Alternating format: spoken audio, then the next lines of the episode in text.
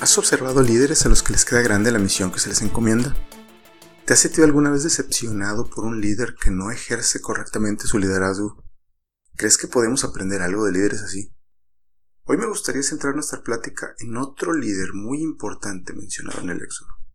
Desde la perspectiva humana, este personaje era quizá el que más poder tenía en esta historia, pero que nos termina dando una serie de ejemplos de las cosas que no queremos ver en líderes de ese nivel de responsabilidad. Veamos el contexto. El pueblo hebreo vivió 430 años en Egipto. Llegaron como invitados de honor cuando José se reconcilió con sus hermanos y terminaron como un subgrupo étnico y social segregado y esclavizado por los egipcios. Cuando Moisés y Aarón son enviados por Dios a liberar al pueblo, obtienen una audiencia con el faraón para solicitarle que les permita la salida hacia el desierto. El faraón escucha a Moisés y le niega la oportunidad de salir. Esto desata una negociación humana divina muy fuerte que reconocemos con la referencia de las diez plagas. ¿Por qué era importante para el faraón no dejar ir a los hebreos? Porque eran un grupo de esclavos que representaban una poderosa mano de obra. Reemplazar su capacidad de labor sería una tarea difícil y costosa, que no sería nada popular entre el pueblo egipcio en general. Las entrevistas entre Moisés y el faraón fueron muy similares todas ellas. El grado de consecuencias iba aumentando y el grado de posibles concesiones del faraón se incrementaban también, aunque siempre se retractaba de su palabra. El libro del Éxodo nos explica el contexto divino y cómo Dios sabía cómo se iban a dar las cosas. Pero revisando la historia desde una perspectiva totalmente humana, vamos a analizar las acciones del personaje del faraón. El hombre más poderoso de Egipto era muy probablemente uno de los hombres más poderosos del mundo en ese tiempo. Egipto era una de las naciones más prósperas de la antigüedad, así que el puesto de faraón era sinónimo de un poder prácticamente ilimitado. Sobra decir que también este era un puesto heredado y vitalicio.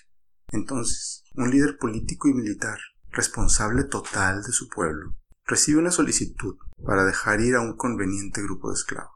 Su negativa inicial es de esperarse. La presión que recibe a través de las plagas, cada una de ellas peor que las anteriores, le hacen dar concesiones de palabra pero siempre termina dando marcha atrás a su decisión.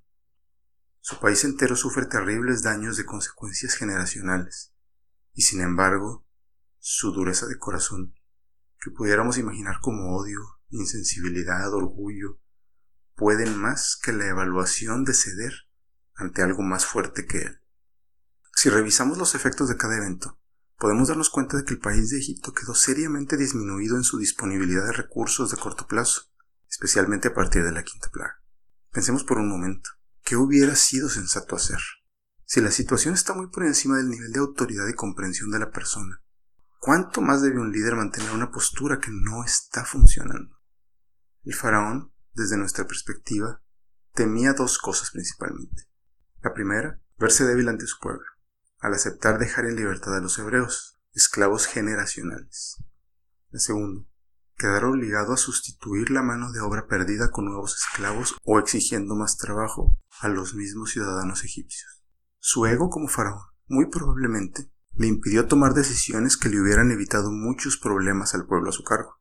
La situación escaló a niveles catastróficos que desembocaron en una persecución fallida que con seguridad dejó al país en un desamparo político muy serio. ¿Qué debe hacer un líder cuando la situación está fuera de su control? ¿Es signo de debilidad tomar decisiones poco favorables o impopulares?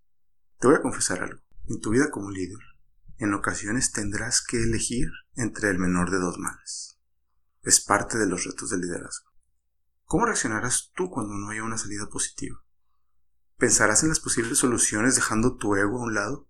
¿O permitirás que se ponga en el camino como le pasó al faraón? Ya vimos las consecuencias. ¿Qué piensas de los cambios frecuentes de opinión de un líder? ¿Crees que son señal de debilidad o señal de opciones? ¿Cómo reaccionarás tú cuando se espere mucho de ti y haya muy poco que hacer? Esa también es parte de la misión de un líder. Y te vas a topar con esas situaciones. Piénsalo. Es un tema de reflexión muy interesante. Yo no creo que el faraón no haya sido una persona inteligente. ¿O tú qué opinas?